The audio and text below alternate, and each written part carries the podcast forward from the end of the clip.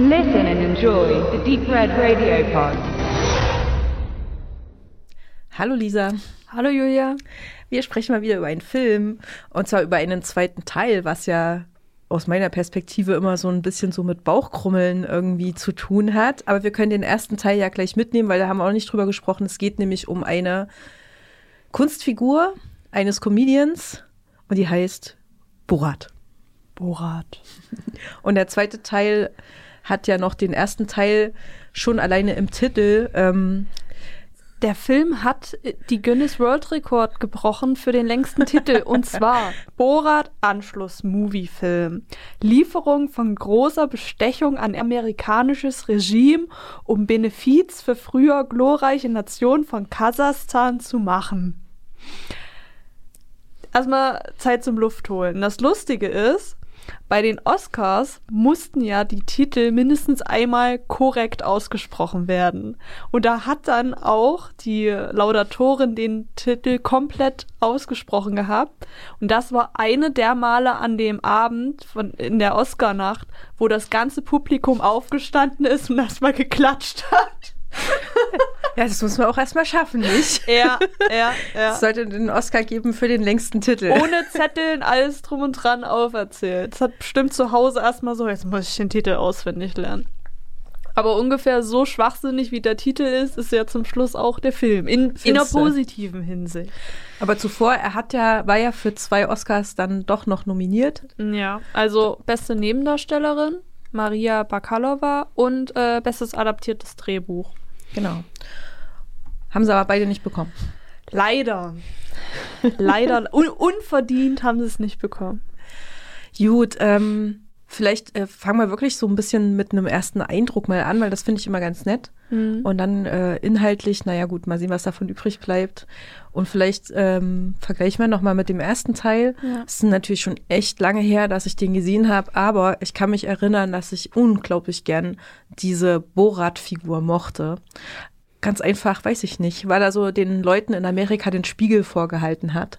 Auf so eine nette, dummdreiste Art und Weise, dass es mich echt gefetzt hat. Also es ist schon, ich kann schon sagen, äh, dass der Humor von äh, Sacha Baron Cohen manchmal mit der Figur Borat ein bisschen unter der Gottlinie war.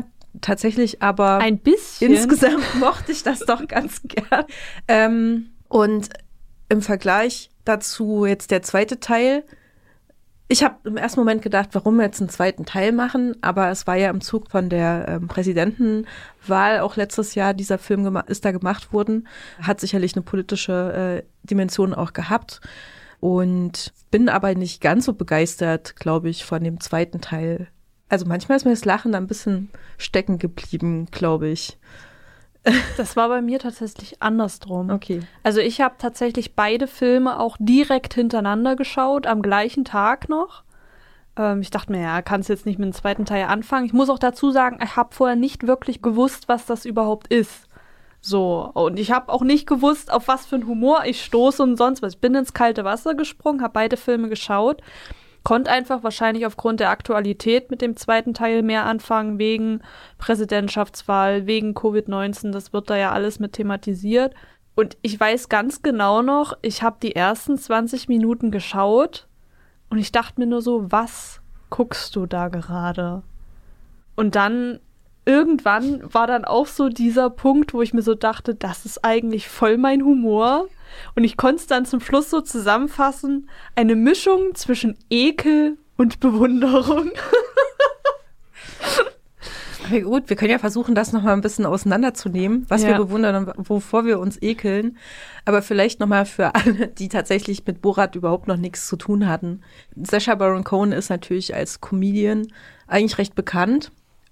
Ähm, er kann auch anders, haben wir auch rausgefunden im vergangenen Jahr, aber vor allen Dingen als Comedian und äh, der Borat war, glaube ich, so seine zweite wichtige Figur, die er nach diesem LIG, der im Fernsehen als ähm, Comedy-Serie ziemlich erfolgreich war, sein erster Kinofilm auch gewesen ist, der erste Borat-Film. Und danach kamen ja noch ein paar andere Figuren, mit denen ich tatsächlich weniger anfangen konnte als mit Borat. Ich mag die Figur. Und Borat ist, wie, wie der Titel des Films schon verrät, jemand aus Kasachstan, aber mit Augenzwinker, Zwinker, der mit einem Auftrag nach äh, in die USA geschickt wird. Im ersten Teil weiß ich nicht mehr so ganz. Darf es irgendwie nur ausspionieren und die Gewohnheiten der US und A, wie immer so schön genannt wird, Ja. irgendwie rausfinden. Und im zweiten Tra Teil soll er halt so ein bisschen rausfinden, wie sind so die Beziehungen der Staaten untereinander. Und dafür muss man sich ja auch ein bisschen in Na, die er USA. soll doch eigentlich ein Geschenk überbringen. Ja, yeah, aber dafür muss man sich ja ein bisschen einschmeicheln. und deswegen gibt's ja dann dieses Geschenk, was er überbringen sollte. Es ist ja auch der Hook so ein bisschen, er hat den Ruf von Kasachstan besteht, beschädigt mit dem ersten Film, ist ins Gefängnis gekommen und dann holen sie ihn aus dem Gefängnis raus, damit er das jetzt wieder gut machen kann. Ne? Ja. Und dann fragen sich alle so, hä, was macht das? Macht das ansatzweise einen Sinn? Und das Ende erklärt's dann. Und das ist auch schon wieder, ach, das ist alles. Na, eigentlich soll er, das, das Geschenk ist irgend so ein komischer Affe, den er nach Amerika bringen soll, aber statt des Affen ist dann plötzlich seine Tochter in dieser Kiste. Genau. Und er hat sie mit in die USA geschmuggelt und im Grunde entwickelt sich dann eine sehr lustige Vater-Tochter-Geschichte äh, zwischen den beiden. Und äh, Kasachisch sprechen die auf jeden Fall nicht oder Russisch oder sowas. Das ist ganz amüsant, denn. Fantasy-Sprache, ähm, nee, oder? Nee, nee, nee, nee, Nee? besser. Ähm, die Tochter spricht Bulgarisch und er spricht Hebräisch. es ist amüsant. So, und dann Okay. spricht er seinen Text auf Hebräisch und sie, sein, sie ihren Text auf Bulgarisch und ich, die überhaupt keine Ahnung von den beiden Sprachen haben, ja, das macht schon irgendwie einen Sinn oder so. Okay, ähm, genau. Wem das immer noch zu weird ist, es wird noch verrückter, denn dieser Film ist natürlich ähm, so halb dokumentarisch, denn in viele Situationen sind sie tatsächlich hineingegangen. Ähm, Sacha Baron Cohen hat ja auch ein Verkleidungstalent und er hat sich dann äh, ein bisschen ähm, so verkleidet, dass man ihn nicht sofort erkennt, weil ich glaube, der Film steigt dann auch damit ein, ne, dass alle Leute ihn erkannt haben. Ne? Ah, Borat, du bist wieder da und Ja. wollten Selfies mit ihm machen und das und dann kann man natürlich den Effekt der Überraschung nicht mehr nutzen, weshalb er sich so Kostüme ausgedacht hat und dann in Situationen hin, hineingegangen ist, die wirklich passiert sind, also die nicht inszeniert waren, sondern er dann mit Impri- Improvisationstalent quasi etwas provoziert hat, als eine, eine Reaktion der Leute, die in der Situation auch waren. Und das ist ja auch schon beim ersten Film so gewesen. Damit spielt er im Grunde. Es Ja. gibt aber auch Sachen, die eben äh, gescriptet sind und dann oder halb improvisiert sind. Ich denke mal so ein paar Sachen mit seiner Tochter, dass die an bestimmte Orte gehen und so. Ey, genau. die Story, also, die da so ein bisschen dahinter steckt. Genau, das hat er auch mal erklärt gehabt. Also das ist alles so, das ist geskriptet. Wo geht's hin? Was stellen wir uns vor? Wo wollen wir hin? Wo wollen wir Leute erreichen? Was soll thematisiert werden? Aber die Leute selber haben sie meistens dann halt eher durch Zufall so ein bisschen kennengelernt. Also zumindest die Normalbürgerlichen jetzt in Anführungsstriche. Und auch so die Geschichten, die dann so passiert sind. Beispielsweise ähm, die Tochter landet dann bei einer Babysitterin in Anführungszeichen. Und das, was da dann entstand, dieses Gespräch, diese Frau, die ihr, die der Tochter dann erklärt hat, hey, du bist zwar eine Frau, du kannst voll eigenständig denken und, und du bist nicht so, wie dein Vater dir das sagt und so, wurde ja zu einer richtigen Heldin, durfte dann auch bei den Golden Globes auftreten, weil alle die übelst gefeiert haben, so, wow, so eine wie dich braucht man und so. Und das, das haben sie dann halt auch drinnen gelassen, ne? Das finde ich auch schön so. Ich muss aber noch dazu erzählen, dass natürlich Borat seine Tochter wirklich wie so ein Hündchen behandelt hat und die äh, so, sogenannte Babysitterin Ja. dann echt da stand so, "Mm, Ja, was sage ich jetzt? lustige, lustige Story dazu, denn also es ist halt für mich so, wenn ich halt ernsthaft bin, dann gehen für mich frauenfeindliche Sprüche, homophobe Sprüche, rassistische Sprüche ist für mich das allerletzte. Der Film spielt ja damit. Die Figur von Borat ist ja rassistisch, frauenfeindlich, homophob. Und Borat setzt das ja ein, um andere Leute so ein bisschen aus der Reserve zu locken. So nach dem Motto, ha, vielleicht sagst du ja dann zum Schluss was, ne? Was dann zeigt, aha, so bist du ja wirklich drauf. Und da gab es eine Szene, wo äh, die ganz normal den Weg lang laufen, Borat und seine Tochter. Und dann sieht sie einfach ganz normal Vater und Tochter ähm, am Strand lang laufen, die halt Hände halten, so. Und die Tochter Tu, ich weiß gar nicht, wie sie heißt, Tuta, ähm, sagt dann zu Borat, guck mal, der Mann hält die, hält die Tochter an der Hand. Und Borat knallhart, der hat bestimmt die Leine vergessen. Und das ist dann so voll mein Humor in der Hinsicht, muss ich sagen. Und das zieht er den ganzen Film durch. Das finde ich so lustig.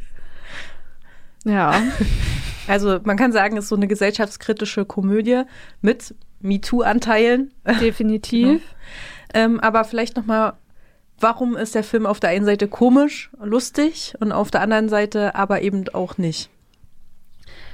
Ich könnte es eigentlich so beschreiben, dass die Leute da, ich, ich nenne es immer ganz gerne Hops genommen werden, denn das ist ja im Endeffekt so. Vorgeführt werden die, ne? Genau. Es ist ein Einblick wirklich in die richtige, in die Gesellschaft. Da sind sehr viele Teile sind nicht geskriptet. So. Die zeigen wirklich, so geht's momentan hier ab.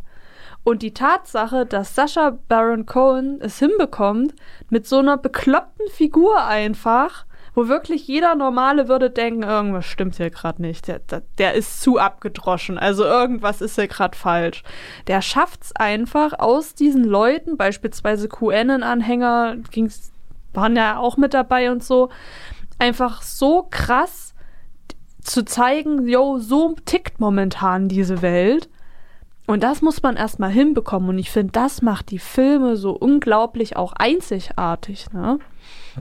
Und lustig ist es halt, also wenn man auf diesen Humor steht, dann ist er halt ein, da kann man sich gar nicht gegen sträuben. Dann ist der wirklich von vorne bis Ende, der ist total hilarious, sage ich dann einfach, weil dazu, das ist meiner Meinung nach das beste Wort, was dazu passt, so. Also so ein bisschen auf der einen Seite hat man Mitleid mit den Leuten, die vorgeführt werden, mhm. aber auf der anderen Seite sind sie auch selber schuld dran. Oder? Kommt drauf. Ich habe nicht wirklich Mitleid mit den QAnon-Anhängern beispielsweise oder mit Giuliani. Er wurde ja auch noch bepreist für seine hervorragende Leistung. mit der goldenen Golden Himbeere als schlechtester Nebendarsteller. Das hat er sich wahrlich verdient. Definitiv.